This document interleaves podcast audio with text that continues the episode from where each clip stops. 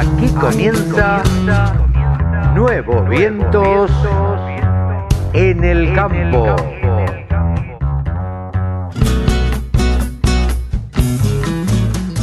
Hola, hola, hola, ¿cómo les va? Buenos días, buenas tardes, buenas noches. ¿Cómo andan mis amigos? ¿Cómo anda Sebanini, querido? Hola Carlitos, querido, ¿cómo estás? ¿Cómo están todos? Bueno, yo ahora este, eh, en, en la calle, en movimiento, arriba del auto, pero siempre este, en contacto con usted y con los amigos que nos escuchan. Y bueno, acá este, otro, otro, otro nuevo fin de semana, esta pandemonia esta, Sí, eh, jugando un poco a ver qué se puede hacer y qué no a partir de la semana que viene, ¿sabes? exactamente. Y sabiendo que el otro fin de semana también vamos a estar encerrados. Sí, sí. Los que están festejando mucho son los dueños de las grandes plataformas, ¿no? Netflix, todo eso. Sí, ni hablar, ni hablar, ni hablar. Pero bueno, hoy tenemos un programón, Cevita. Tenemos a Pablo Adriani, con el cual yo te digo que dentro de poquito se van a enterar de un proyecto que tenemos con Pablo, donde los periodistas vamos a poder aprender de mercados. Pero bueno, Qué bueno, qué bueno, qué importante. es muy importante, muy importante. Toda, perdón, todas las variables a tener en cuenta de por qué suben y por qué bajan los mercados. Javier Lauría nos va a conversar un poco de ovinos. Eh, vamos a hablar con María Inés Di Napoli de Plataforma Puma, que nos va a contar Sí. cómo están haciendo ellos la captura de la huella de carbono eh, para que, bueno, para que los productores agropecuarios conviertan en sus campos en algo más sustentable. Vamos a hablar con Rodrigo de Armas de Kira, de la plataforma Kira, de www.plataformaquira.com, eh, que nos va a contar de todos los productos que han hecho en nueve meses, porque también ahora venden gasoil y además se van a transformar de, de algún modo en una herramienta de financiación, con lo cual es muy, pero muy además- importante. ¿Cómo? Además, este, se viene Kira Pagos, es una, una billetera virtual, me parece interesante. Vale la pena comentar que Kira, increíblemente, este, se escribe sin U. Es Sí, sí. Q-I-R-A. ¿no? Q-I-R-A. A mí me ha costado mucho y, y de ahora cuando quiero escribir cualquier cosa con Q, que va con U, todo lo que va con Q, lo escribo sin la U porque la, me, me va tomando la costumbre de Kira. Totalmente. Rode Maglán nos va a hablar de deportes como hace todos los sábados y nos va a contar bien. alguna anécdota. Seguramente, seguramente va a tener que ver con el Diego. Porque el Seguramente. 25 de mayo pasado se cumplieron seis meses de la muerte de Diego. Eh, no hace falta que digamos que Diego, ¿no? No hace falta. Así que... No hay ningún otro. Así que-. Así que esto se evita junto con la extensión del paro del campo, porque debo decir que tanto vos como yo hicimos todos los esfuerzos por tratar de charlar con Gianni Soto, con eh, Carlos Achetoni de Federación Agraria, con Daniel Pellegrina de la Sociedad Rural y con... ¿Con quién me falta? Pellegrina, eh, eh, Achetoni y Chemes. Y Cheme, y con Jorge Chemes. Y la verdad es que no pudimos hablar con ninguno porque estaban consensuando eh, el, el comunicado donde iban a alargar la extensión, aparentemente hasta el miércoles que viene, del paro agropecuario. Correcto, correcto. Bueno, esa es la noticia de- del momento, ¿no? Sí, la noticia de la semana, me parece que la extensión del paro agropecuario eh, no sé cómo puede repercutir en el gobierno, pero en general yo siempre digo que a este gobierno vos lo haces enojar y no sabés cómo reacciona, ¿viste? Pero el paro agropecuario repercute en el gobierno. ¿Repercute en el gobierno, Carlitos? ¿Repercute en el público? Pregunto. No. El paro agropecuario, ¿por qué? Porque a, cuando nos rompe a nosotros los... Otro día hablaba con un, este, una persona vinculada al gremio de bancarios. Dice que los bancarios tienen un serio problema porque no pueden hacer paro, o pueden, pero a nadie le importa un corno. Claro, Porque vos plata sacás del cajero, vos plata sacás de, de, de la, de la estación de servicio, sacás del farmacéutico, sacás de donde quieras, vas y retirás dinero. Entonces, no es que, uy, no, los muchachos no atienden, no, y, uy, yo necesitaba sacar efectivo. Y no pasa nada. No hay ningún problema y nos manejamos con una eh, en un 95% con, con, este, con la web, ¿verdad? Además, eh, eh, hay que entender, Cevita, tenemos un poquito de, de, ruido en el teléfono, pero hay que entender que es un paro ganadero además. No es un paro agropecuario. Porque es un paro. Ahí te mejor, perdón, Carlitos. Ahí te escucho perfecto. Ahí te escucho perfecto. Eh, te decía, me parece que es un paro ganadero. Está mal dicho el paro agropecuario, es un paro de la ganadería. Eh, en protesta de la prohibición de exportar eh, carne. Entonces, digo, el que siembra no hizo paro, los agricultores no están, no están de paro. Pueden no estar de acuerdo con algunas medidas, pueden apoyar, pero la verdad es que no están de paro. Y un paro agropecuario, para que, o un paro ganadero, ponele, que para que tenga repercusión y que la gente lo note, tendría que ser de cuánto, de dos meses por lo menos. Claro, y mientras no lo note la gente, no le hace ruido a nadie. No le, no le sirve... hoy nosotros vamos por la calle y le preguntamos a cualquier persona de la calle, ¿quién está de paro? No saben, no, tienen idea, no tienen idea. No tienen la menor idea.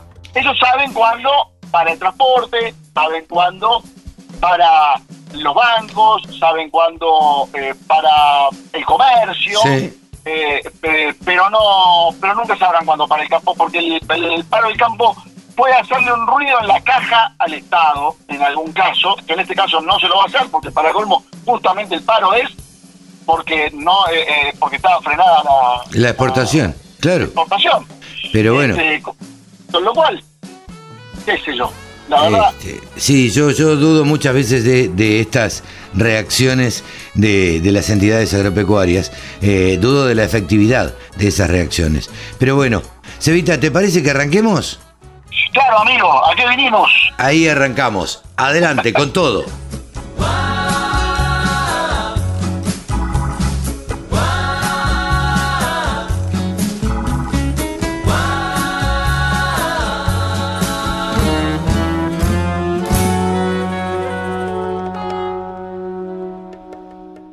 Sumate.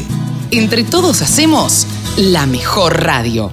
La radio del campo. Bien, y ahora nos encontramos comunicados con la ingeniera Inés Di Napoli, quien es CEO de Plataforma Puma. Hola Inés, ¿cómo estás? Buen día. Hola, buen día, Carlos. ¿Cómo te va? Qué placer estar charlando contigo nuevamente. Realmente, realmente sí, cada tanto eh, hablamos para ver, porque, ¿sabes qué es lo que pasa? ¿Por qué hablamos tan seguido? Porque ustedes son muy inquietos, muy inquietas en este caso. y, entonces hacen muchas cosas, se mueven por todos lados y ahora están haciendo eh, el lanzamiento de la primera calculadora de huella de carbono Puma. Eh, esto lo vas a tener a cargo vos, eh, que sos cofundadora de, la plataforma Puma, y, y el ingeniero Carlos Beco un gran amigo que ha pasado por muchísimas empresas y súper reconocido. Este, así que contanos un poco de qué se trata esto. Bueno, bueno, muchas gracias por, por tus conceptos. Sí, la verdad somos bastante inquietas y en esta oportunidad, eh, la verdad que esto es un proyecto que venimos pensando desde hace más de un año y, ahora tenemos la fortuna de, haber terminado y, y, la suerte enorme de que ha generado un interés tremendo en las empresas, porque la verdad lo que pensamos es, nosotros tenemos que generar alguna herramienta que sea simple, que, agregue valor en el camino de la sustentabilidad. Todos queremos ser más sustentables en lo que hacemos y el sector agropecuario también está en ese concepto y con esa idea. Entonces, este, pensamos justamente en esto, generar una herramienta que les permita medir cuán sustentables son en lo que hacen. Bueno, en ese proceso eh, pensamos en las huellas ambientales y la primera, claramente, o al menos en la que todo el mundo piensa hoy, es la huella de carbono. Claro. Así que eh, pusimos muchísimo empeño, muchísimo esfuerzo para hacer una herramienta simple, transformar toda esa complejidad en algo simple, que esté embebido en la plataforma, que le permita llegar a, a todos los productores Carlos utiliza un término que a mí me encanta. Él dice, vamos a democratizar la huella de carbono. Mira qué bien. Claramente, ese es el concepto que, que, que, se le ocurrió a él y yo lo tomo porque mm, justamente de eso se trata. Transformar en simple un proceso complejo y escalarlo, escalarlo a todos los productores para que, bueno, para que puedan saber dónde están parados, para que se puedan medir y, y bueno, y con eso mejorar sus, sus actividades, su manejo diario. Bien, eh, Inés, ¿en qué consiste exactamente? Ustedes lo van a lanzar eh, oficialmente el miércoles 2 de junio en la Argentina. Em, y, desde ya todos se pueden unir a través de, Zoom, eh, a través del canal de Agrositio. Y, y si no, comunicarse por alguna vía, porque estamos en redes sociales todos y demás, y, y, les vamos a decir eh, cómo, cómo pueden hacer para seguir este lanzamiento. Pero específicamente, esta calculadora de huella de carbono, ¿de qué se trata? Mira, em, la verdad, perdón, ¿cómo? No, contanos un poquito, te decía.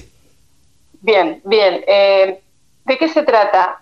Todo el proceso que eh, implica calcular la huella de carbono ha sido hasta hoy, como dije antes, un proceso tremendamente complejo porque son necesarios todos los datos vinculados al desarrollo del cultivo o el desarrollo de la actividad misma de la que se trate, claramente. Sí. Y esos datos muchas veces están desordenados, muchas veces no están en, en, el formato o en las unidades o en el patrón que necesitaría para poder hacer este cálculo. Entonces nosotros lo que pensamos es, el productor tiene esos datos, ¿Qué es lo que inventamos para que el sistema tome esos datos y los transforme automáticamente en los conceptos, en las unidades que el sistema necesita para calcular la huella de carbono? Y eso es simplemente lo que hicimos. ¿Y de qué datos? Y bueno, por ejemplo, las pulverizaciones, qué hacen, qué productos, qué dosis, la fertilización, el rendimiento.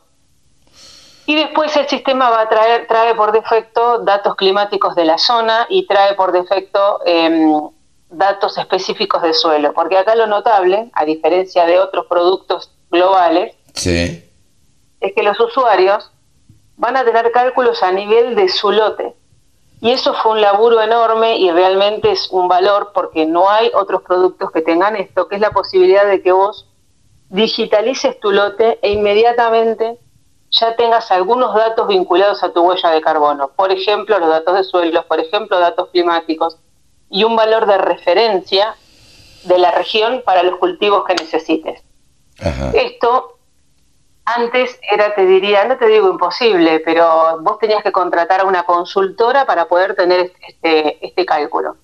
Hoy, desde Puma, lo haces automáticamente, de manera simple, claramente. Sí, sí, claro. Eh, Puma imagino que tomará datos de, con georreferenciación climáticos eh, y, después uno le irá cargando manualmente qué es lo que le va haciendo a cada lote específicamente y uno así de esa manera, como decías vos, uno puede tener eh, los datos de cada lote en particular.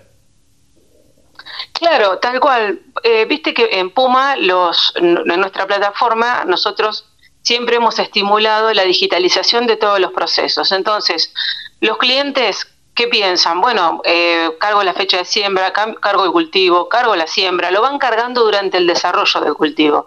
Entonces te diría que cuando llega al final, la cosecha, no es que se tiene que poner a cargar los datos específicos de la huella de carbono, sino que el sistema ya fue tomando todos esos datos de carga que fue haciendo el usuario y este, este valor surge automáticamente. Pero fuimos un poquito más, porque como nos dimos cuenta que esto era de un gran interés para las empresas, dijimos, no lo vamos a dejar eh, solamente para los usuarios de Puma.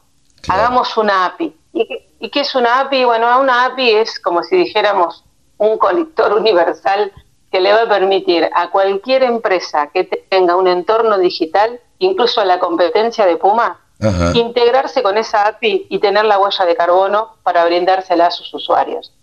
Ah, mira qué interesante. Bueno, o sea que es totalmente colaborativo también. Absolutamente, absolutamente. Y eso, que acá, ese es el término.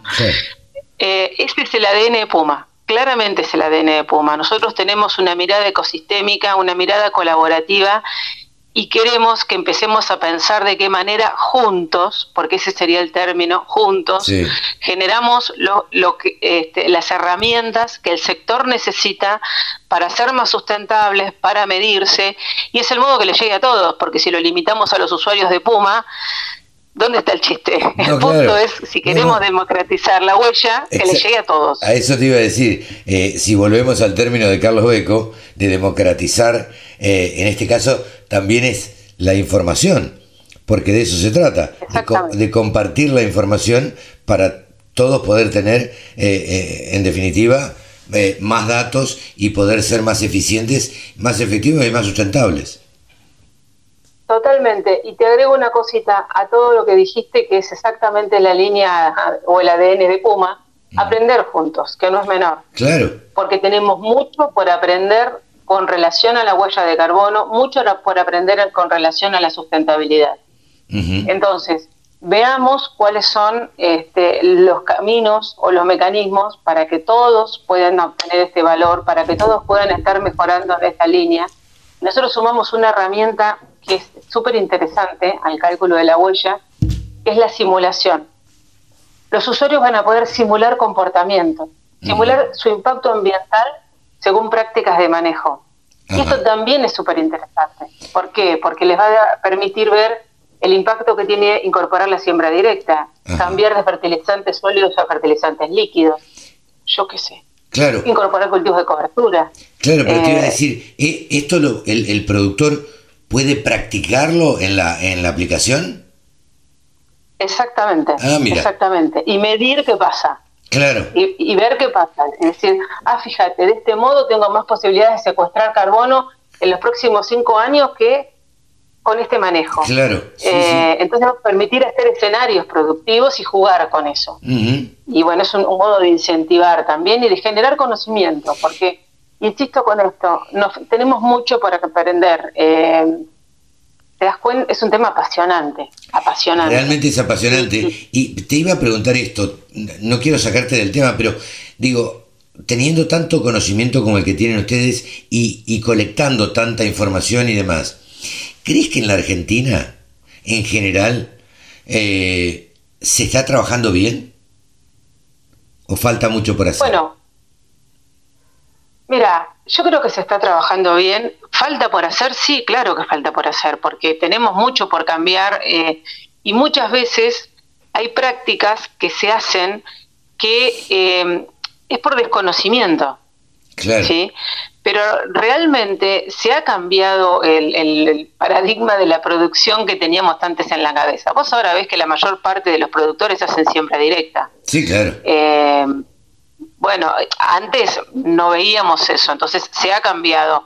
Hoy nadie prende fuego, o muy pocos prenden fuego un rastrojo. Antes eran prácticas arraigadas, entonces se están haciendo las cosas, las cosas bien. El año pasado en el Congreso de Apresid se habló de siempre vivo, siempre verde, y entonces empezamos, y ya se hablaba de los cultivos de cobertura, los cultivos de servicio, ya están en los sistemas productivos y, y las empresas cada vez lo empiezan a pensar más y yo, nosotros en Puma vemos que en las rotaciones de este año las empresas ponen cultivos de cobertura y cultivos de servicio. Entonces, hay muchas hay cosas por hacer, por supuesto, siempre uno puede mejorar, siempre podés mejorar en lo que haces, puede ser más eficiente, puede ser más sustentable, pero las, las empresas argentinas laburan bien y eso también hay que decirlo porque, eh, viste que a veces la sociedad piensa que el sector agropecuario lo único que piensa es en la rentabilidad y no le importa ser sustentable o contaminan porque hay falta de, información de parte de, la comunidad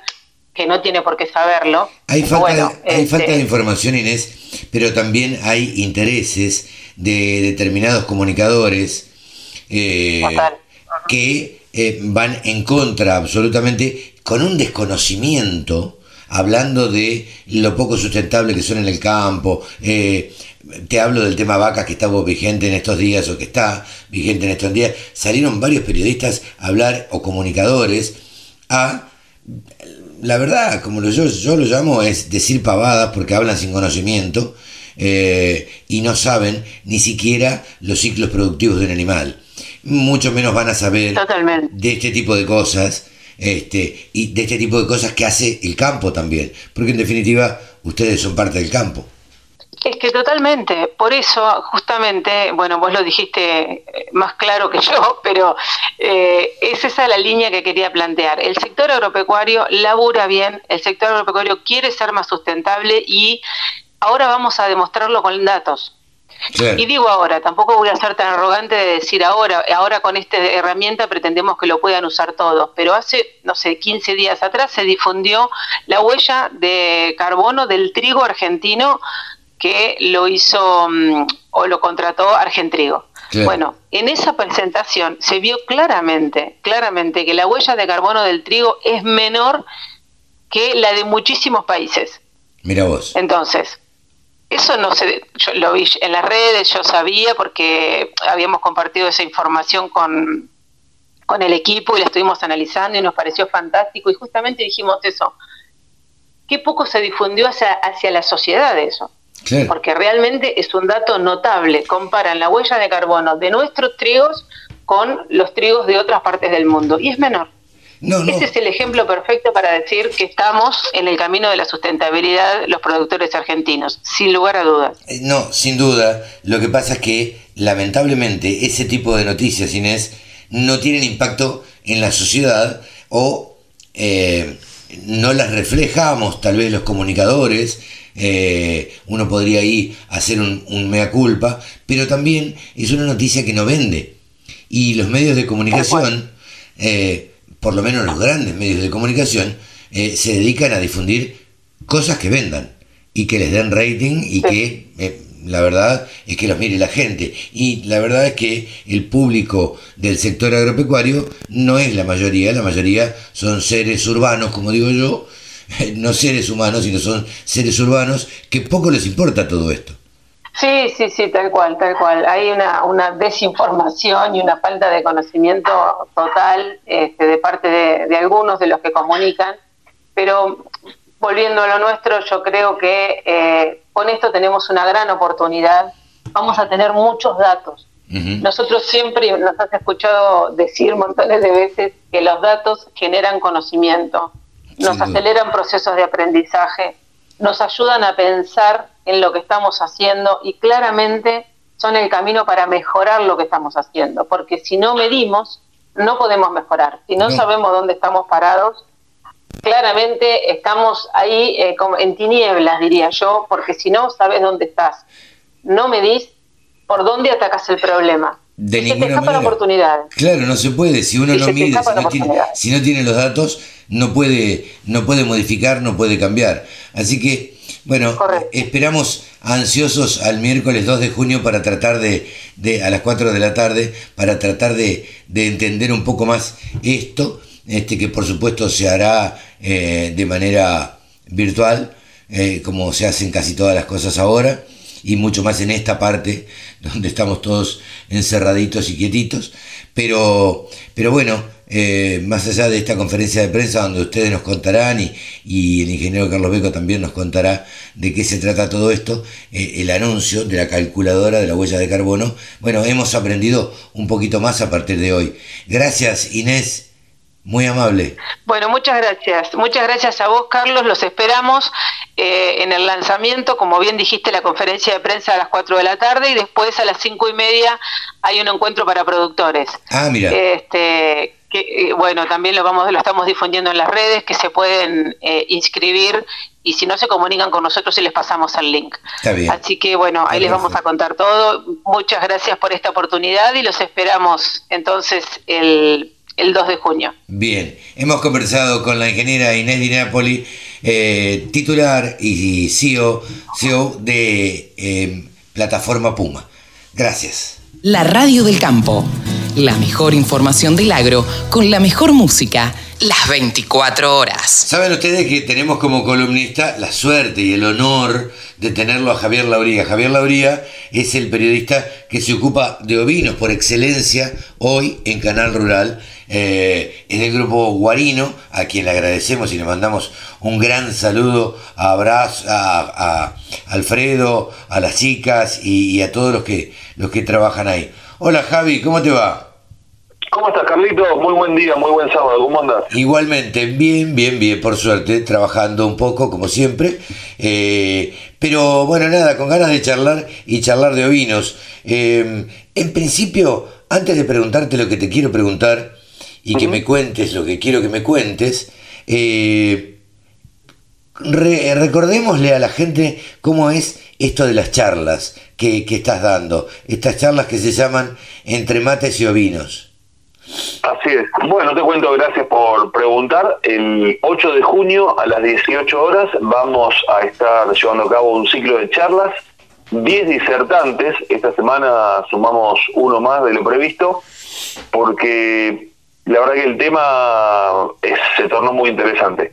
Y lo que vamos a hacer es proponer, estas charlas son, les llamamos ciclos informativos, Bien. porque son informativos y formativos al mismo tiempo, porque la idea es volcar información que te sirva. A ver, eh, rápidamente, no te voy a resolver eh, todo lo que tenés en tu campo con tus ovinos en 12 minutos por charla, pero sí te voy a dar muchas pautas que te van a llevar a soluciones, seguramente. Bien. Eh, me pongo en primera persona, pero en realidad los protagonistas son, son los que van a ser los disertantes, básicamente Sí. Van a hablar de calidad de carne, de cordero pesado precoz, de balance de carbono. ¿Viste? Se habla huella de carbono. Eso es un error. Es un error porque es una medición establecida y creada eh, erróneamente en lo que es eh, Nueva Zelanda, que tiene los mejores números, pero hay que hablar de balance de carbono, eh, también hablar de lo que tiene que ver con rentabilidad, con regeneración de los campos, para, o sea, regeneración de los suelos, eh, sobre todo en zonas patagónicas que a veces están muy castigados si hay un sobrepastoreo fuerte en algunos lugares, eh, sobre qué significa hacer un remate virtual, cómo cambió la historia de los ovinos y cómo puede cambiarle la historia a los ovinos hacer un remate virtual, cosa que, que no se veía hasta hace dos años y se se incrementó durante la pandemia. Entre esos, varios temas que vamos a estar desarrollando con diferentes profesionales.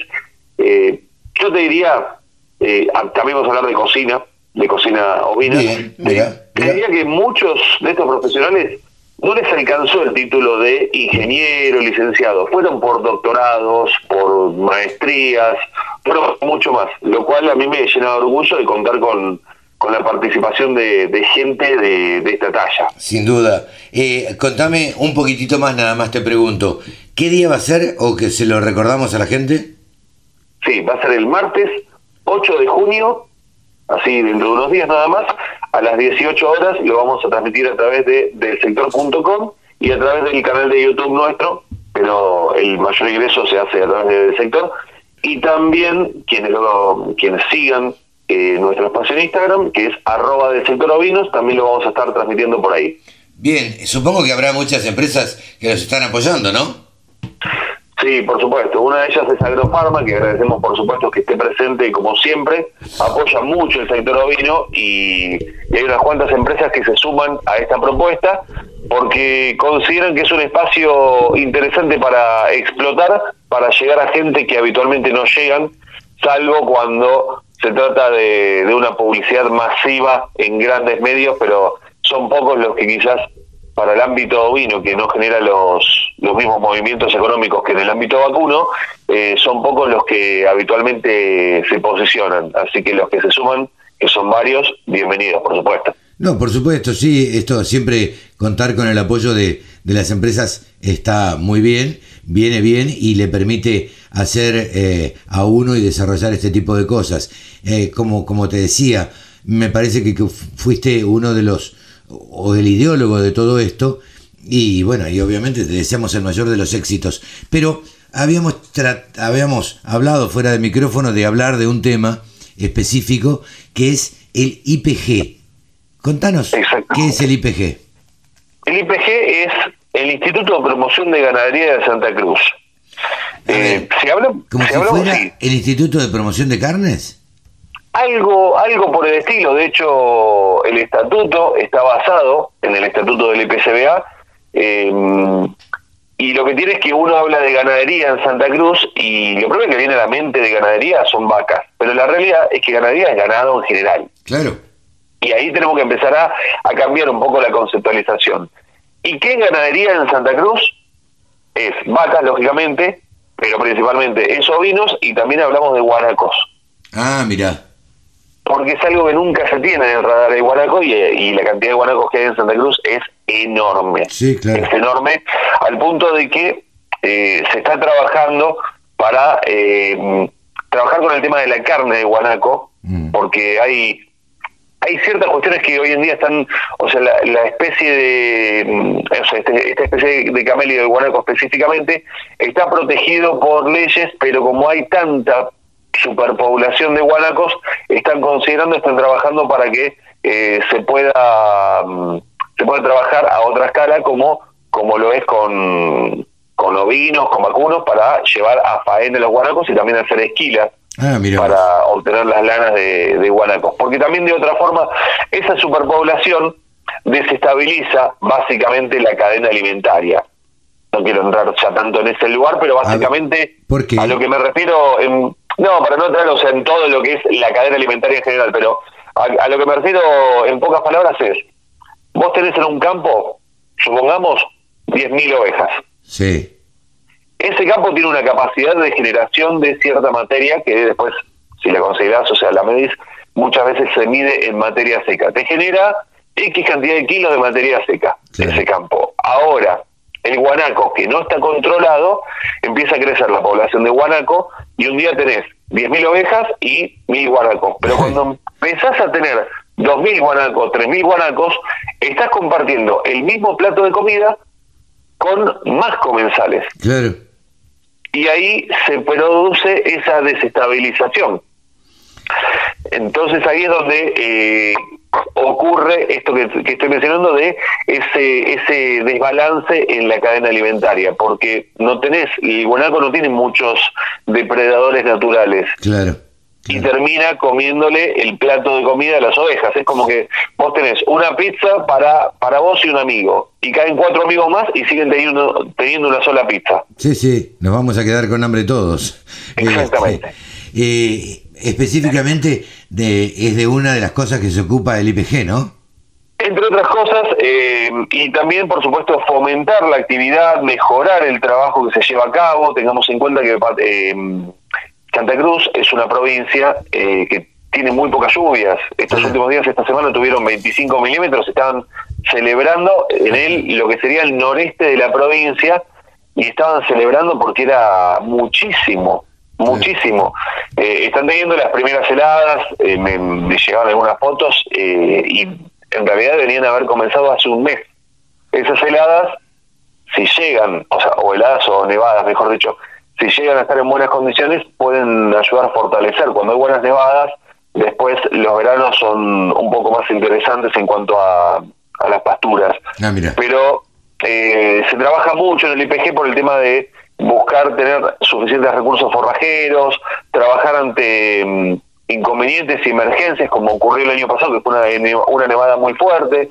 Entonces ahí el IPG es el que interviene para tratar de eh, colaborar en todo lo que es llevar hacia diferentes lugares, hacia diferentes regiones, eh, alimentos, eh, hacer refuerzos de infraestructura, hacen también refuerzos de infraestructura, de infraestructura en las sociedades rurales, en las diferentes sociedades rurales de Santa Cruz, para mejorar las instalaciones, porque la sociedad rural es un punto de encuentro. En, en muchas provincias, es un punto de encuentro fuerte, más cuando no se trata de una ciudad más allá de cuando vas a, a Río Gallegos, que vas a la ciudad de Río Gallegos, que es hermosísima, eh, te alejas y es cero urbanidad cuando te alejas un poquito. ¿El IPG es un instituto eh, dependiente del Estado?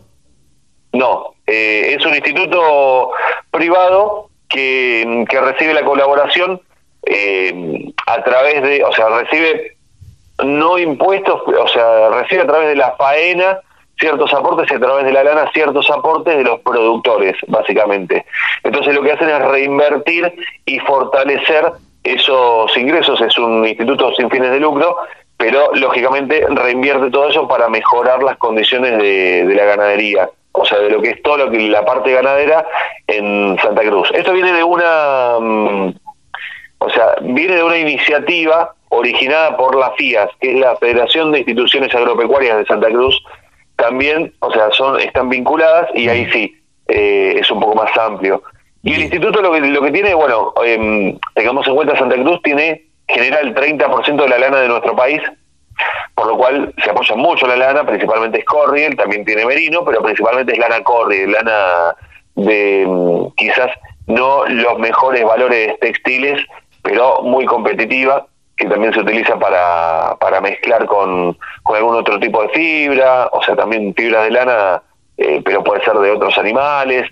Es muy interesante eso y el trabajo que hacen realmente es muy bueno. Se, mm, eh, se originó hace poquitos años y la verdad que están haciendo un trabajo muy, muy fuerte para potenciar lo que es la ganadería ovina en, Santa Cruz o la ganadería en general, pero como lo principal es el ovino, estamos hablando de casi dos millones y medio de cabezas en Santa Cruz, eh, la verdad que están haciendo un trabajo muy interesante y está bueno contarlo, darle presencia y saber que existen instituciones así, al menos en Santa Cruz lo hay y se, se necesitaría que existieran también en, en varias provincias más. En otras provincias tenés mesas ovinas, tenés eh, cámaras de productores ovinos, pero sí, o sea, lo destaco porque habiendo estado en Santa Cruz, observé muy de cerca y tengo contacto permanente con, con los, eh, los directivos del IPG que trabajan muy fuerte para lo que es la lana y la carne.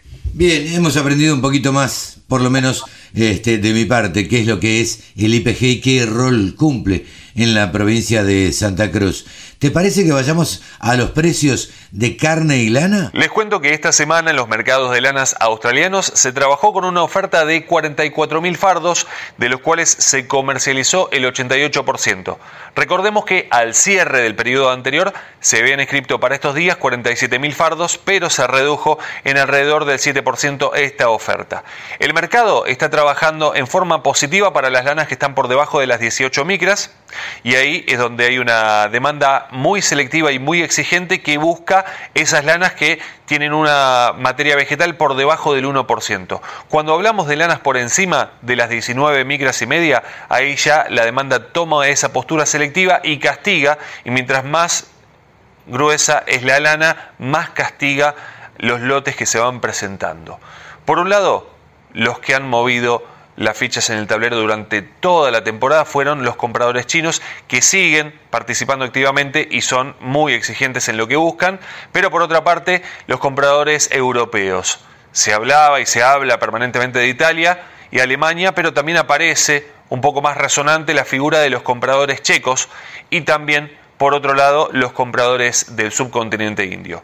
Esos son los que están moviendo las subastas por estos días y durante toda esta temporada. Se ve un panorama que de mantener las ofertas por estos valores, o sea, por estas cantidades, tengamos en cuenta que para la semana próxima la oferta estaría rondando las 41.400 41, fardos, así que con ofertas así se estima que siga mejorando, no solamente cuando se habla de lanas por debajo de las 18 micras, sino todas las categorías. Vamos a pasar a los valores de lo que se refleja en el sistema CIPIM para tener los valores de referencia en nuestro país. Por un lado vamos a hablar de lanas patagónicas, eh, tenemos la de 17 micras, lana superfina con 60% de rinde al peine, la preparto 8 dólares con 37, la posparto 8 dólares con 0,9, es la única categoría que estamos dando con valores positivos. Ya pasamos a la lana de 20 micras, lana fina, 55% de rinde del peine, 4,27 preparto, 4,17 posparto, 24 micras y media, 60% de rinde, 3 dólares con 9 centavos y 3 dólares con 5 centavos la posparto. Pasamos a una lana cruza patagónica, 27 micras, 55% de rinde, 1 dólar con 76. Ahora cambiamos, vamos a hablar de lanas no patagónicas, específicamente provincia de Buenos Aires y de ahí nos vamos también al litoral. Tenemos en provincia de Buenos Aires lana de 20 micras, lana merino, 60% de rinde. Cuando estamos hablando de menos del 3% de materia vegetal, 4 dólares con 71. Del 3 al 5%, 4 con 48. Y del 5 al 7%, 3 dólares con 85. 22 micras, lana merino, 60% de rinde. Menos de 3% de materia vegetal, 4 dólares con 7 centavos. Del 3 al 5%, 3,87 y del 5 al 7% 3,34. Pasamos a lana el 27 micras, 60% de rinde, 1 dólar con 82. Nos vamos ahora hacia zona litoral, con lana de 28 micras y media, una lana corre, el 68% rinde, un dólar con 51 y volvemos a zona provincia de Buenos Aires con una lana de 32 micras eh, lana Romney, 60% de rinde, 90 centavos de dólar. Semana próxima les decía 41.400 fardos en el mercado australiano. Y en cuanto al mercado neozelandés, en ascenso los valores esta semana con una oferta de 7.250 fardos en la isla norte y para la semana próxima se espera una oferta en la isla sur de 5.500 fardos. Pasamos ahora a hablar de carne ovina en nuestro país. Por ahora no hay tanta actividad, no, hay, no se consigue mucho cordero, no se consigue mucha carne, solamente algo de pesado. Y eh, está habiendo, se están dando apariciones de las razas, eh, más que todo para la zona centro-norte de nuestro país. Si hablamos de Patagonia, todavía falta mucho para hablar de apariciones, todavía en algunos lugares se están hablando de servicios, así que eh, tendremos valores de referencia mejorados quizás o con una oferta mayor dentro de mínimo dos meses de, ahí en adelante. Vamos entonces ahora a lo que es eh, región Patagonia para tener valores de referencia por estos días. El adulto 200 a 210, cordero liviano 315 345 pesos el kilo, el pesado 290 a 300 pesos el kilo y el refugo, esto es por cabeza, tanto para invernada como para faena, 2400 a 2500, todo esto al productor sin IVA puerta del frigorífico. Pasamos ahora a región pampeana el adulto 170 a 190, el cordero liviano 300 a 330, el pesado 230 a 280 y el refugo 110 a 135. Todo esto al productor sin IVA puerta del frigorífico. Aprovecho este momento para recordarles e invitarlos a las jornadas EMIO, un ciclo de charlas con 10 disertantes en esta oportunidad que van a estar hablando de diferentes temáticas, todas relacionadas al sector ovino y la idea es que estos ciclos informativos ayuden y despierten ideas para mejorar los emprendimientos, sin importar la magnitud, sin importar la ubicación.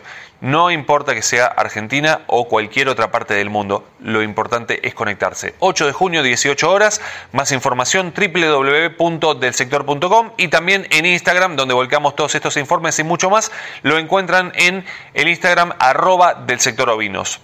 Yo soy Javi Lauría y les agradezco muchísimo que estén ahí del otro lado. Hasta la próxima. Con un solo clic, descarga la aplicación La Radio del Campo. Después, solo tenés que ponerte a escuchar tu radio.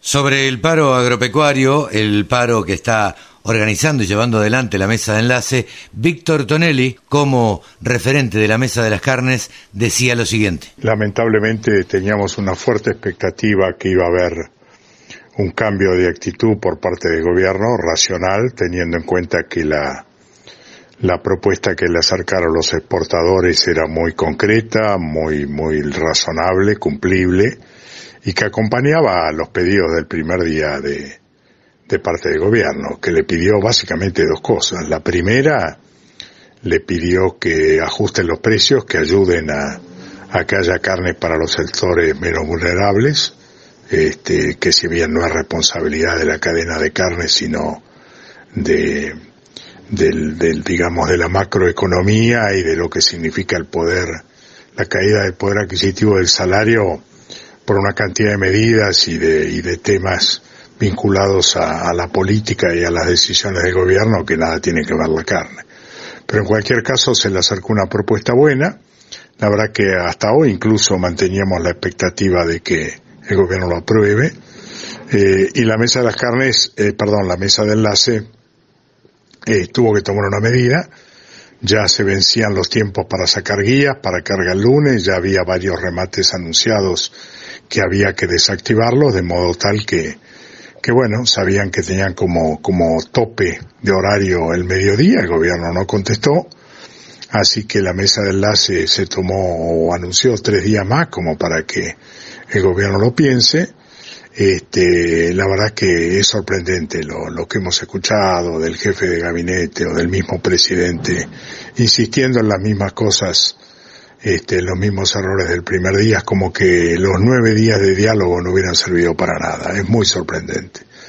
Eso te, te, te va minando un poco la, la, la expectativa de un diálogo productivo.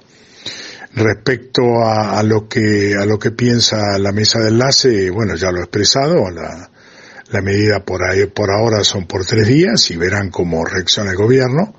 No es bueno, no es bueno tirarle nafta al fuego, pero de alguna manera mucha alternativa no le quedó, porque parecería casi una burla todo lo expresado por las altas autoridades, insisto, cuando dicen que no se le acercaron propuestas o que no eran suficientes.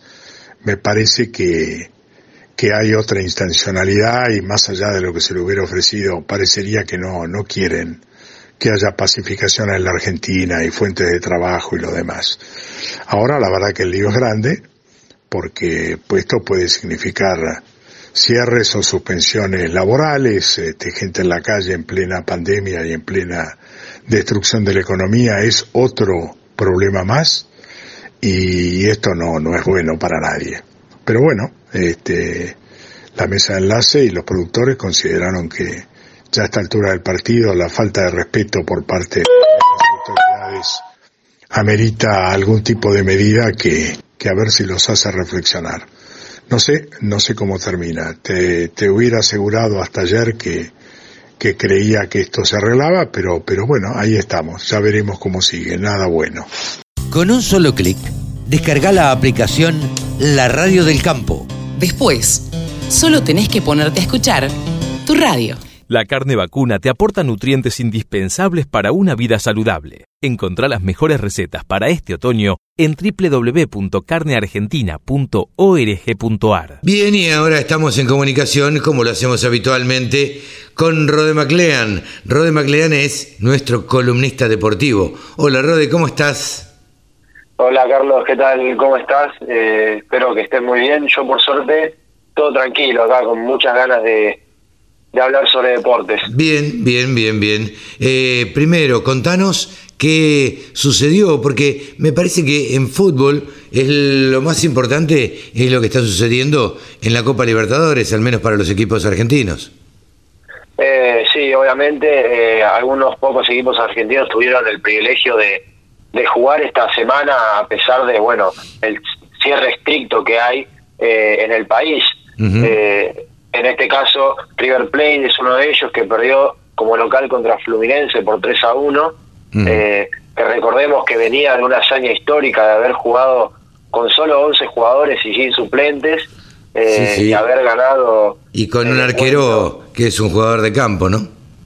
Claro, con Censo Pérez de arquero, eh, sin dudas un hecho histórico, pero pudo recuperar varios de sus jugadores 24 horas antes del partido Fluminense y el cansancio eh, hizo efecto en los jugadores que, bueno, recién estaban recuperados después de estar 10 días aislados por, eh, obviamente, tener el coronavirus y se notó la cancha y por eso eh, se hicieron la derrota por, por 3 a 1. no fue lo mismo para Racing, que ganó 3-0 contra Rentistas y se aseguró su pase a los octavos de final. también Boca, 3-0 también, eh, tuvo un gran juego contra The y accedió a octavos de final. Eh, también argentinos, a pesar de la derrota contra Nacional de, Uruguay, eh, que perdió 2-0, accedió a octavos. por ahora, todos los equipos argentinos que disputaron la Copa Libertadores pasaron a la siguiente fase. el mismo caso de Defensa y Justicia y Vélez. Así es. bueno, una, una, buena producción de los equipos argentinos. River, como decías vos, con lo justo, aún perdiendo 3 a 1, clasificó igual para los octavos de final. Eh, ¿Tenemos alguna otra actividad local? Eh, bueno, eh, esta actividad local vamos a tener este lunes 31, vamos a tener las semifinales de la Copa de la Liga. seguimos con fútbol, que recordemos que no se pudieron disputar por el por el cierre preventivo que hubo estos nueve días. Bueno, la, la AFA decidió no disputar estos partidos y se van a disputar este lunes 31. A las 3 de la tarde vamos a tener el partido entre Racing y Boca Juniors. Y eh, más tarde, a las 7 eh, de la tarde, Independiente se enfrentará a Colón, todo, eh, todo en el mismo estadio, en el estadio de, de San Juan, que se construyó hace poco, y obviamente los dos ganadores de ambos partidos disputarán lo que sería la final eh, de la Copa de la Liga que se va a jugar el viernes 4 de junio a las 7 de la tarde. Bien. Eh, ¿Algún otro deporte tenemos? Eh, Bueno, no, no, actividad local no, pero... Pero sí, lo que te iba a decir, me hablaron varios ya eh, y me dijeron que les gusta mucho la columna que vos haces, sobre todo cuando hablas de la historia del fútbol. Y se está cumpliendo por estos días los seis meses de la muerte de Maradona, que va a ser sin duda la historia más grande que tengamos en el fútbol argentino, ¿no? Eh, sin dudas. Eh, lamentablemente el 25 de mayo, además de haber sido el día, el día de la patria, eh, se cumplieron seis meses de la muerte de, el más grande de todos, Diego Armando Maradona, que murió el pasado 25 de noviembre de, 2020. Eh, es una, es una pena totalmente, eh, él murió de una insuficiencia cardíaca, tenía nada más 60 años, y eh, ¿quién no conoce a Maradona, no? Eh, es ir a cualquier parte del mundo y mencionar Maradona y todos saber que venís de, Argentina. sí, es un pasaporte. Es un pasaporte. Como decía Sergio Boicochea, ¿no? Que decía que le da apellido al país, ¿no? Argentina Maradona. Sí, sí, totalmente. Eh, sin dudas, eh, es un repaso por la carrera del, del para muchos mejor futbolista de todos los tiempos, eh, que sin duda tiene una, una calidad admirable y, un, y una personalidad de, líder que, que destacaba en todos los equipos que él se encontró. Surgió, recordamos, en Argentinos Juniors. los cebollitas.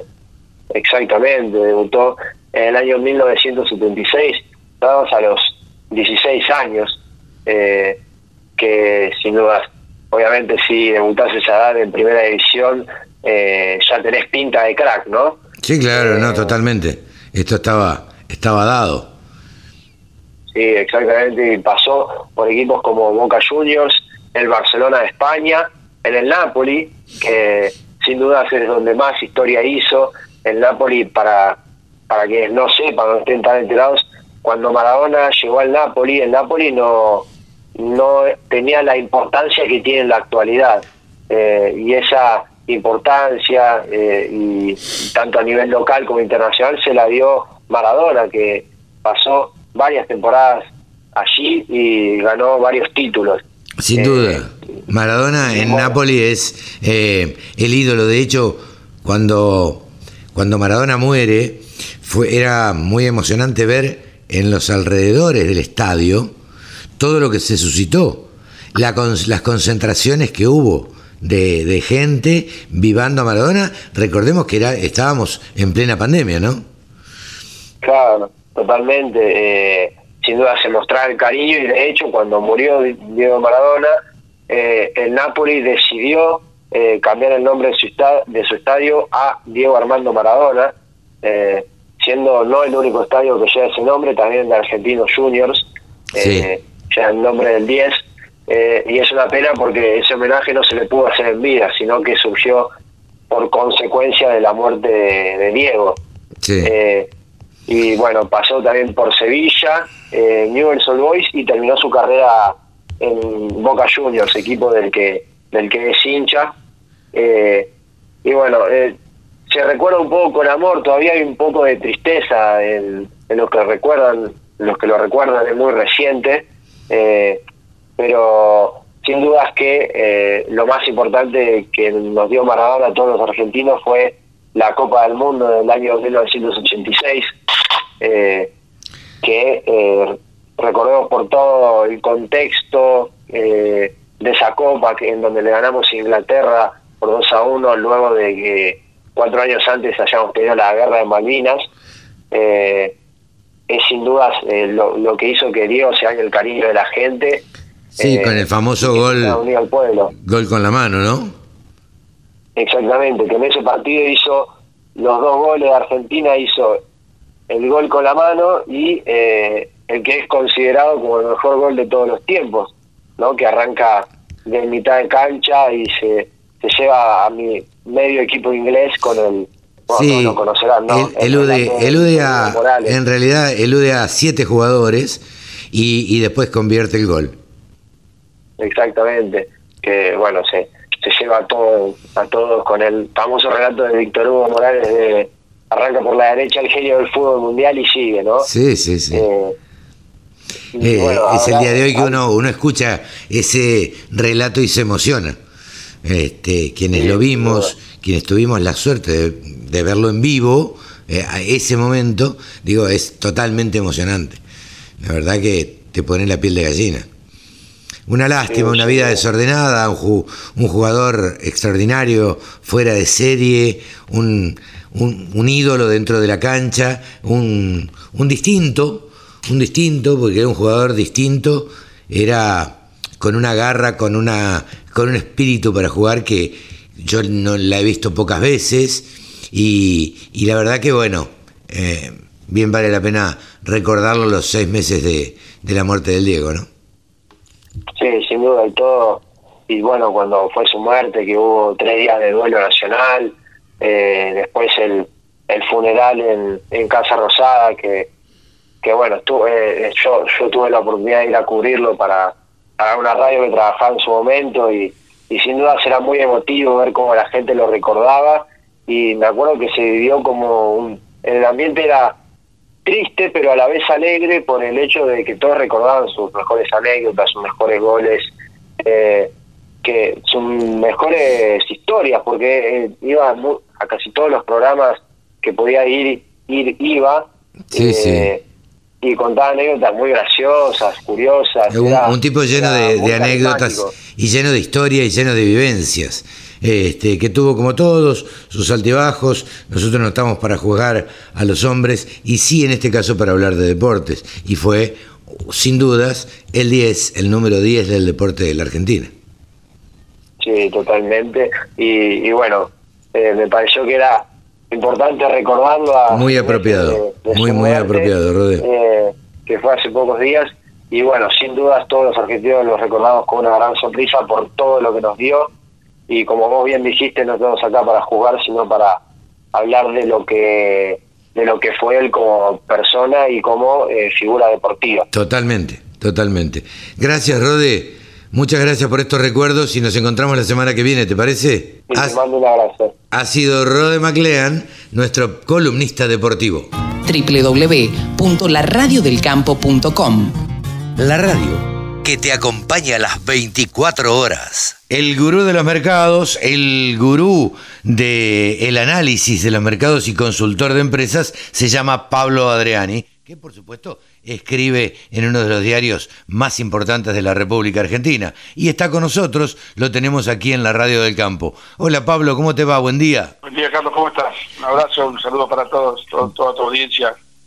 Bueno. Sábado, sábado está siguiendo, ¿no? nos sigue, nos pregunta, no, nos, nos, eh, nos critica y, y a veces la crítica nos hace bien porque nos hace cambiar y, y nos hace modificar algunas cosas. Pero bueno, Pablo, vos que sos el entendido, eh, ¿cómo estuvieron los mercados? ¿Cómo están reaccionando los mercados? Te cuento lo que pasó esta semana. Esta semana tuvimos... Eh, fuertes bajas en maíz en el mundo, en la Argentina. Vos eh, ubicaste cuando eras un poquito más chico, mucho más chico, que te subías a montaña rusa, ¿viste? Sí. Y, de repente el carrito se te frena allá arriba de todo, ¿viste? Sí, se queda arriba. Y se queda arriba, y no baja. Entonces, pánico. Bueno, esto, esto es lo que pasó con el maíz esta semana. Claro y fue en pánico el maíz. El maíz se destruyó en el mundo, en el FOB Golfo, en el FOB Plata y en Argentina. Pero apareció un cine negro, que no sé si es cine negro o cine blanco, sí. y revirtió la baja en un día. ¿En un día? Solamente en un día. En horas, en horas, pues yo te iba a contar una experiencia. Yo estaba haciendo un Zoom con mis clientes eh, ayer a la mañana. diez y media, once de la mañana. Sí y había visto un cierre del nocturno con un maíz de dos centavos abajo. Y por eso me ocurre decirle a mi gente, vamos a ver cómo está el mercado ahora. Y entro en Chicago Online, viste, en vivo. Claro. Me encuentro que el maíz que había estado abajo dos centavos estaba 40 puntos arriba. Ah, la la la. 12 dólares. Claro. O sea, el carrito empezó a funcionar de vuelta. Sí, sí, fue sí. pánico. O sea, que fíjate lo que fue el mercado esta semana, un mercado muy volátil, muy irascible, muy con todos los factores bajistas arriba de la mesa y los fondos que se asustaron y liquidaron, todas, pues, empezaron a liquidar eh, las posiciones compradas en un mercado que se destruyó. Y apareció el chisme negro que yo te decía que, y, lo estamos confirmando todavía, viste, eh, ayer, el viernes y el ayer no pudimos confirmar eh, bien en detalle, pero, pero el, único dato que apareció ese día para justificar esa reacción de Chicago era un informe de Reuters, un cable de Reuters, donde eh, China estaba anunciando un, un acercamiento a Estados Unidos para ir completando la fase 1. Ah, mira. En la época de Trump había llegado un arreglo que China iba a comprar maíz, soja, trigo de Estados Unidos. Esa sola noticia aparentemente fue la que disparó la fuerte suba de trigo, maíz y soja. Ahora, fíjate vos, y esto es para, para aprender y para, y, para, y para analizar y para que los comunicadores aprendamos a analizar cómo un cable de una agencia de noticias, muy importante por supuesto, determinando o, diciendo determinadas noticias, puede hacer que un mercado varíe y varíe mucho. Exacto. O sea que fíjate vos cómo veníamos eh, preocupados por una tendencia bajista que tenía que ver con la buena performance de siembra de maíz y soja en Estados Unidos, el, clima que se estaba comportando bien, con pronóstico de lluvia, todo bajista, todo bajista. Y, y aparece ahora e, e, e, esta noticia que hizo explotar los mercados. Después el jueves, el, mercado, el viernes, se estabilizó un poquito, bajaron 3, 4 centavos, o sea, no hubo una baja, no hubo una baja eh, fuerte posterior, hubo una fuerte suba el, jueves al mediodía, pero el viernes no hubo una baja de 30 puntos, 20 puntos, claro. centavos, 4 centavos, o sea, no es para preocupar, lo que queda es la suba, que ya, ya el mercado está en un nivel más alto de lo que estaba hace una semana atrás. O sea, en maíz volvimos a 216, 218 dólares el disponible, la soja volvió a 340 para el disponible, casi 350 en julio, o sea, ya estamos en niveles de tranquilidad. O sea, podemos decir, pusimos el piloto automático, no hay ninguna turbulencia, el productor tiene que estar tranquilo, que eh, anoten esta frase, el mercado siempre vuelve a dar la oportunidad.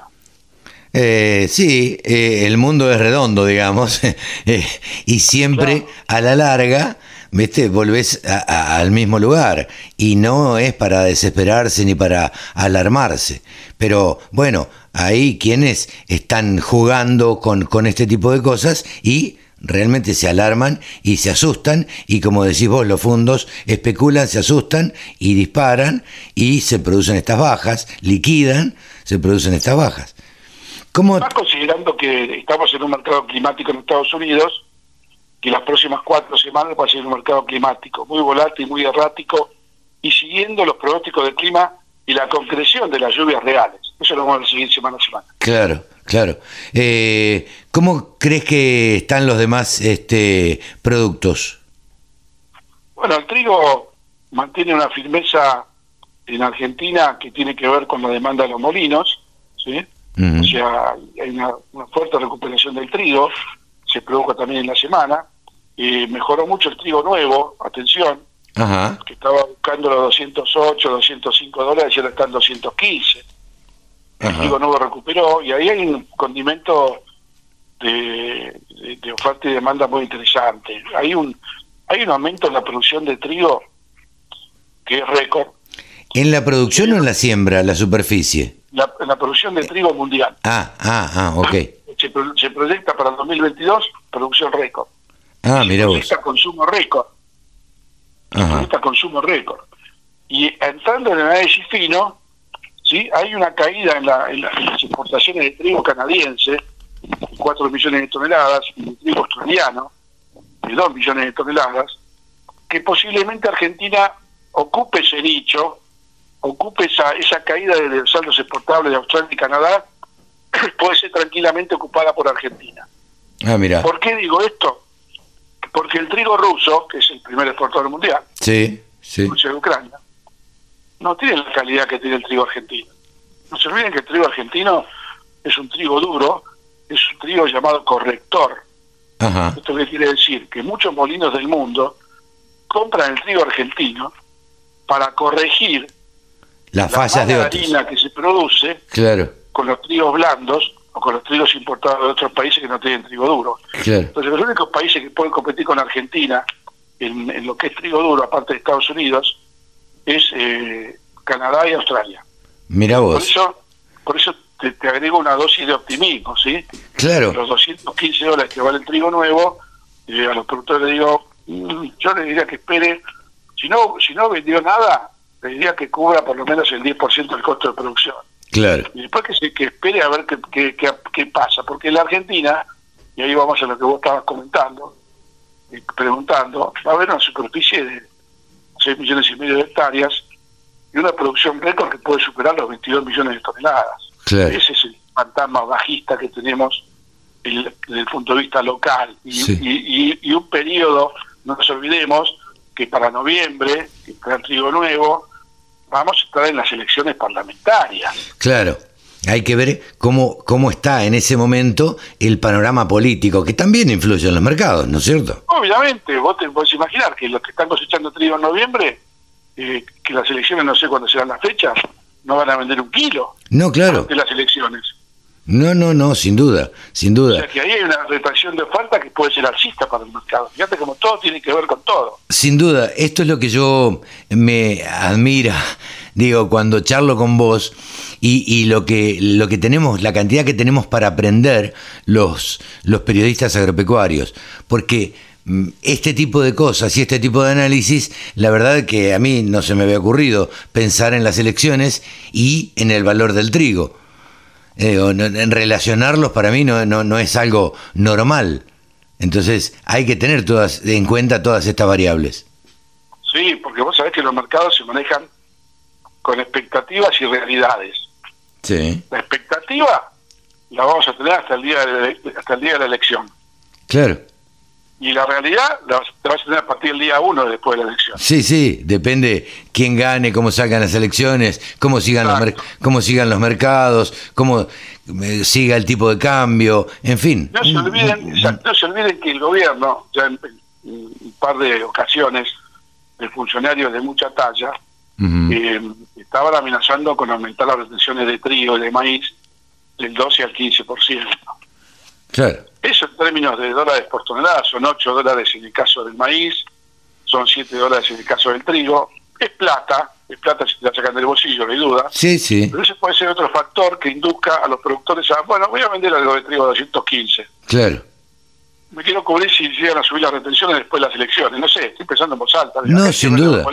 sin duda, pero eh, en este en este país, en este con este gobierno, todas todas estas variables hay que analizarlas porque todo es posible. Todo es posible, exactamente. Digo, aumentaron las retenciones o, prohibieron las exportaciones de carne. Eh, digo, no eh, no sería nada extraño que, como hablábamos la semana pasada, se les ocurra aumentar, con la necesidad de dólares que hay, aumentar las retenciones a la soja, al trigo, al maíz, en fin. Sí, también dijimos que el 3% de aumento de trigo y de maíz es marginal. Sí, marginal Con, con, el, eh, con, el aumento que tuvo, que tiene el gobierno este año, de mayor ingreso de divisas en 10 mil millones de dólares y mayor ingreso por retenciones en 2.700 millones de dólares, que vos aumentes el 3% en maíz y en trigo, que te da 50 millones de dólares en maíz y 20 millones de dólares en trigo, es más que nada para hacer una maldad. Sí, claro, sí, sí, sí. O, los muchachos están tan desesperados por un dólar, ¿viste? Claro, pero es más, me parece que es más una señal a los productores agropecuarios y... Eh, o a los exportadores. Yo a veces me, me, engancho con el tema de la maldad, pero no, tenés razón, vos sos más objetivo es más, es más una señal. Es una señal, pero no, no, creo que tenemos razón los dos. Es una señal de maldad, diciéndole, señores, nosotros somos capaces de hacer cualquier cosa. Sí, cierto, cierto. Este, entonces, eh, todas estas cosas pueden suceder como para tenerlos con el pie pisados a los productores y diciéndoles y mostrándoles que en cualquier momento pueden hacer cualquier cosa de, este, de, en respecto de la política. Pero bueno, Pablo, ha sido una semana relativamente con algún sub y baja, pero en última instancia relativamente tranquila también. Terminando con buenos precios, o sea, se fue, se fue el susto, ¿viste? Bajamos de la bajamos de la montaña rusa, ya estamos eh, saliendo del carrito, ¿viste? Y, relajándonos un poco. Pablito, buena semana, buen fin de semana y nos estaremos hablando el próximo viernes. O el próximo un sábado. grande y buena semana y esperemos la semana que viene a ver cómo, cómo siguen los mercados. Un abrazo grande. Pablo Adriani, el gurú de los consultores y el periodista reconocido que escribe en el Diario de la Nación. Chao, Pablo, gracias. Un abrazo, Carlos. Agricultura, ganadería, semillas, razas, precios, tecnología. Toda la información en la radiodelcampo.com. Ahora nos encontramos comunicados con Rodrigo Armas, quien es uno de los titulares junto con Luis Pérez y los creadores de Kira. Eh, Kira es una empresa eh, ya nos va a contar Rodrigo, eh, creada hace poquito, lanzada hace poquito, creada, ideada hace creo que bastante tiempo. Hola Rodrigo, ¿cómo estás? Gracias por atendernos.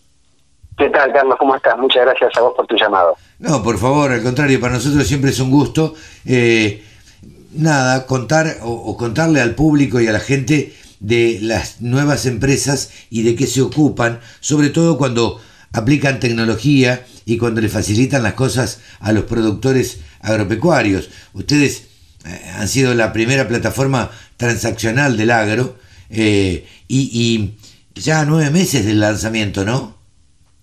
Sí, así es, este, Carlos, tal cual como vos contás. Este, nosotros hicimos el lanzamiento el 10 de agosto del año pasado de, de Kira eh, la, dirección este, de internet es www.kiraglobal.com. Eh, y Kira surgió como un proyecto, eh, justamente como vos contás, buscando una solución para el productor, buscando una solución para la industria, donde nosotros entendíamos que había que tratar de generar en el comercio online algo que emulara este, al, al comercio tradicional, pero convirtiéndolo en un proceso más eficiente, más seguro, más barato y demás, ¿no? Bien. Y con este, aunque vos dijiste, de que fue una operación transaccional, no entro, consulto, eh, pido un precio o pido una cotización, no, es decir, mira, entro, veo el producto, lo veo de manera transparente, me gusta el precio, veo quién lo fabrica, es decir, me gusta, me registro de una manera fácil y sencilla, lo compro este, con una tarjeta agropecuaria, con un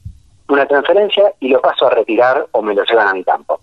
Bien. Este, eh, hasta ahí, eh, hasta ahí está, está claro, Rodrigo. Es una empresa eh, lanzada en pandemia. Supongo que no ha sido creada durante la pandemia, sino que esto habrá llevado tiempo de. Tal cual. Estuvimos dos, dos años laburando antes. Claro. Claro. ¿Qué es lo que uno puede comprar, el productor agropecuario puede comprar a través de Kira Global? Mira, nosotros armamos una, por supuesto esto está en constante crecimiento, es decir, todos, las, todos los meses se van incorporando nuevos fabricantes y nuevas eh, ramas de productos y qué sé yo, pero digamos, arrancamos con una paleta que tratamos de que fuera lo más amplia en, en, que pudiera la, mayor necesidad de los productores y tenemos toda una línea muy completa de herbicidas, insecticidas, este, fungicidas, tensioactivos, correctores de agua, semillas, bolsas, este, inoculantes. ¿Puedo comprar gasoil, por ejemplo? Claro, y, bueno, justamente en, eh, siempre al gasoil le tuvimos muchísimas ganas de decir, bueno, che, qué lindo sería poder comprar gasoil online, ¿no?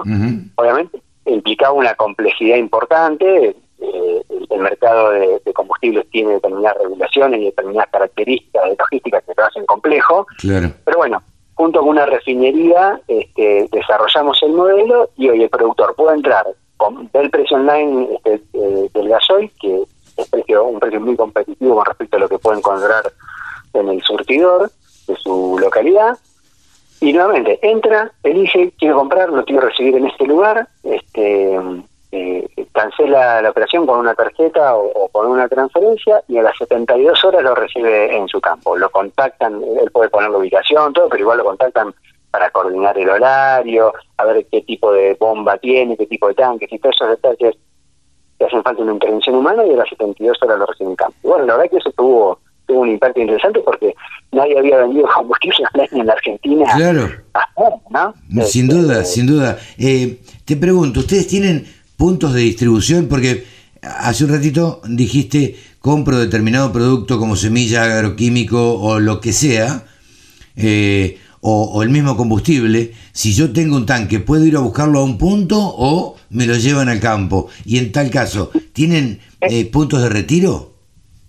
Sí, a ver, digamos, el caso de combustible es, entrega puerta a puerta, digamos, es decir, no, no hay lugares de retiro, pero sí todo el resto de los productos, eh, nosotros armamos lo que se llama una, nosotros llamamos una red de Kira Points, Ajá. actualmente estamos en 36, 37, arrancamos con 25, va creciendo todo el tiempo, que son distribuidores de la cadena tradicional de insumos, que eh, en este caso ofician como lugar donde el productor puede retirar la mercadería, este, o también ellos se encargan de llevarle la mercadería al campo de acuerdo a lo, que el productor pida. Y además ahí puede obtener algún asesoramiento que necesite, a lo mejor puede conseguir otro producto que a lo mejor no está en la plataforma. claro la cadena eh, tradicional encuentra un lugar en Kira para darle servicio a los fabricantes desde el punto de vista logístico y al productor también, pero también para poder dar su, su otra eh, agregada de valor que tiene la, cadena tradicional, que es todo este asesoramiento y esta compra de urgencia y necesidad, también el productor lo puede este, cubrir en ese lugar. ¿no? Estamos charlando con Rodrigo Armas, eh, creador de la plataforma Kira Points. Eh, o, sí, Kira. Kira, Kira. Eh, ¿Sabes qué se me ocurría? Suponiendo que nos esté escuchando un productor en un determinado lugar de la provincia de Buenos Aires. Tiene la plata para comprarlo, pero acaba de cosechar, termina de cosechar la soja y tiene X cantidad de soja. ¿Ustedes aceptan eh, soja o, cualquier cereal oleaginosa en parte de pago? Mira, justo este, eh, te, quería contar una de las... hay, una serie de novedades que, estamos lanzando. Ah, Voy a empezar la que es, que es la más la más importante, este, después te cuento un poquito las otras, pero esto va, va en constante, constante crecimiento. Y justamente por estas necesidades que vos nombrabas, y, en realidad siempre lo tuvimos en la cabeza el concepto que lo que el productor este, necesita y busca y qué, sería bueno en una plataforma y cómo puede ir creciendo. Y bueno, en, para finales de junio vamos a estar, haciendo el lanzamiento oficial de Kira Pagos. Ah, mira. Que, ya se puede encontrar la información en www.kirapagos.com. Ah, que es, es, la billetera del campo. Es una billetera virtual donde el productor va a poder eh, tener grano, disponible que, entregue y plata, es decir, de manera transparente y lugar al otro. Entonces, digamos, por ejemplo, como decías, para pagar un insumo que compra eh, en Kira, el productor puede entregar gran y pagar en canje, no sé, entrega un camión de 30 toneladas y el insumo que tenía que comprar era de 27 toneladas, bueno, le quedan 3 toneladas y las puede conservar ahí en la billetera, venderla en el momento que quiera, pasarla a su cuenta de dinero y con la cuenta de dinero este, eh, comprar productos en Kira o en cualquier otro lado. Sí, sí, sí, sí. Kira Pagos va a trascender al, mundo Kira y va a ser una herramienta para manejar el grano en tu celular este, y, tu dinero en tu celular, en vez de tener que ir a, tu acopiador o a tu corredor y al banco, vas a tener todo en un mismo lugar este, y lo vas a poder trabajar de manera transparente, tanto sea para comprar el mundo Kira o a cualquier empresa con la que nosotros tengamos convenios de canje, o si no tenemos una empresa que no tenemos convenio de canje, le transferís el grano este, dentro de un exportador, por ejemplo, y, le pagás en canje a ese, a ese otro proveedor que, no tenga convenio con nosotros. O sea, muy transparente, muy ágil, muy segura, este, y que va a permitir manejar todo eh, desde el celular. Así que bueno, esto que vos me estabas comentando también lo, estamos desarrollando. ¿no? Esto es, eh, la verdad que es súper interesante y de alguna manera se me ocurre a mí revolucionario para el campo, porque esto no existía. Exactamente, novedoso tener todo tener todo en un celular, es decir, bueno, obviamente hay, un montón de cuestiones regulatorias que nosotros fuimos desarrollando y, cumpliendo. Ah, bueno, otra otra funcionalidad que va a tener que estar re interesante a partir de noviembre de este año, por, por reglamentación del Banco Central de la República Argentina, este eh, va a haber una suerte de unificación de todos los códigos QR, es decir, esto quiere decir que vos desde cualquier billetera virtual donde haya un código QR, vos vas a poder pagar con tu billetera virtual. Bueno, esto también te va a permitir tirar pagos. es decir, entonces vos entregaste, tu grano, ¿no?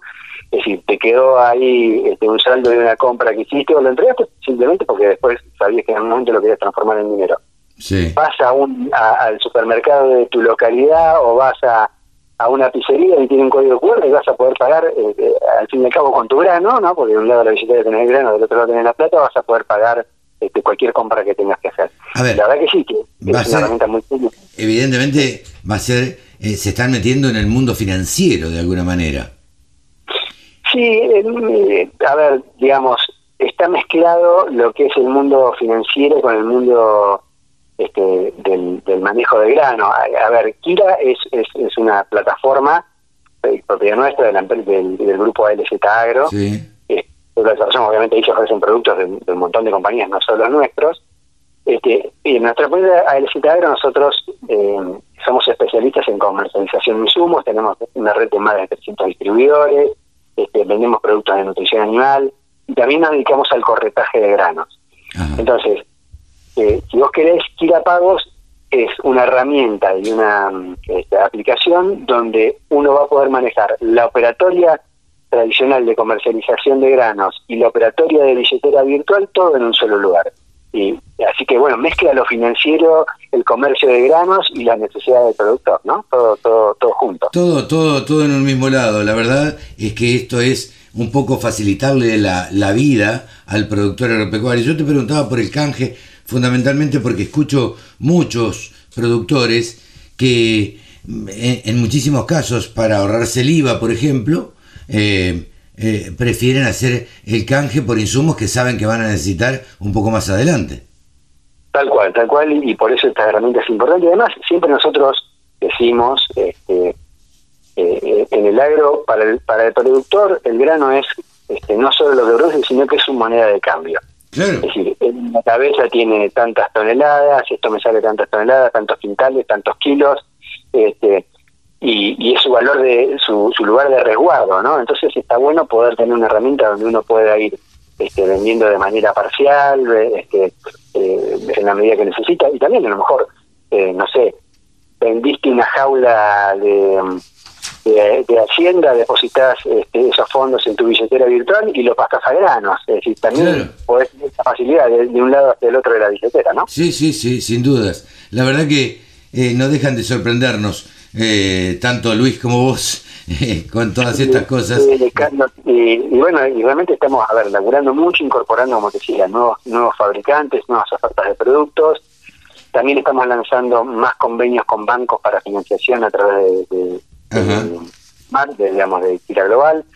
Este, estamos armando un modelo de, mm, de otorgamiento de crédito online también, para que el productor, bueno, le entre, le gusta un producto, a lo mejor no tiene fondos en ese momento, entonces como va a ingresar su número de quit y sus datos para poder comprar, nosotros le hacemos una calificación online automática, y decimos, mira, tenés un crédito de tanto para poder comprar producto, entonces es una manera de comprar, a lo mejor con una financiación, este, los, los insumos, bueno, creciendo mucho también en un plan que es muy interesante, que se llama el plan de influencers KIRA, que son ingenieros agrónomos o asesores técnicos, a los cuales nosotros capacitamos en el uso de la plataforma, capacitamos en los productos que se ofrecen, entonces ellos eh, y les damos herramientas para que de promoción, este, para que puedan llevarle a sus productores descuentos, oportunidades de negocio y más. Bueno, eso es una comunidad que está creciendo bastante este, y que ayuda al productor también a, eh, a entender la plataforma, a, a- a- tomarle confianza, a ver la forma de manejo. Porque bueno, no, a todos nos pasó,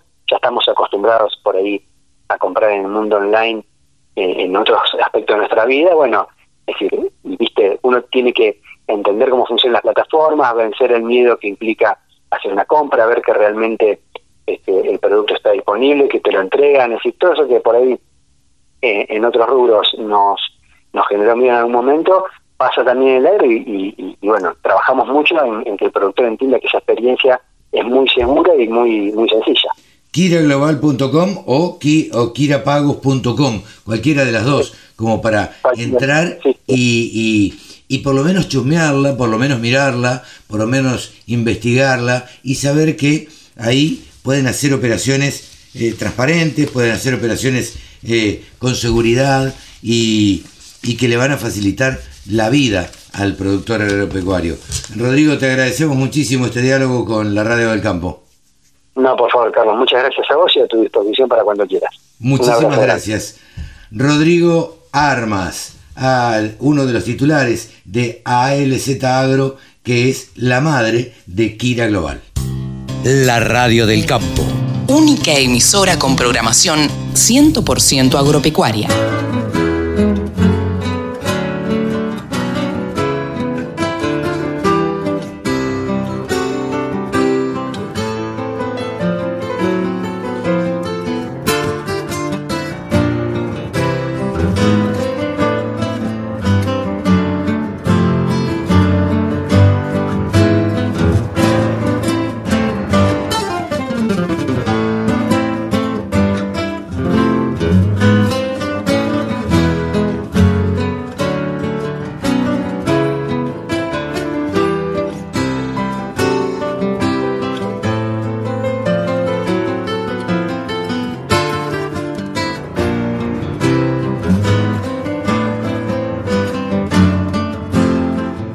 Llegamos, Evita. Hasta acá llegamos en una edición más de Nuevos Vientos.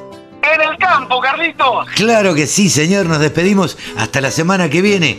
Chau, Evita. Que lo pases bien. Chau, mi amigo. Igualmente para vos. Que tengas un lindo fin de semana y para todos los que nos escuchan. Exactamente, así es. Nos despedimos. Chau. Hasta el sábado que viene.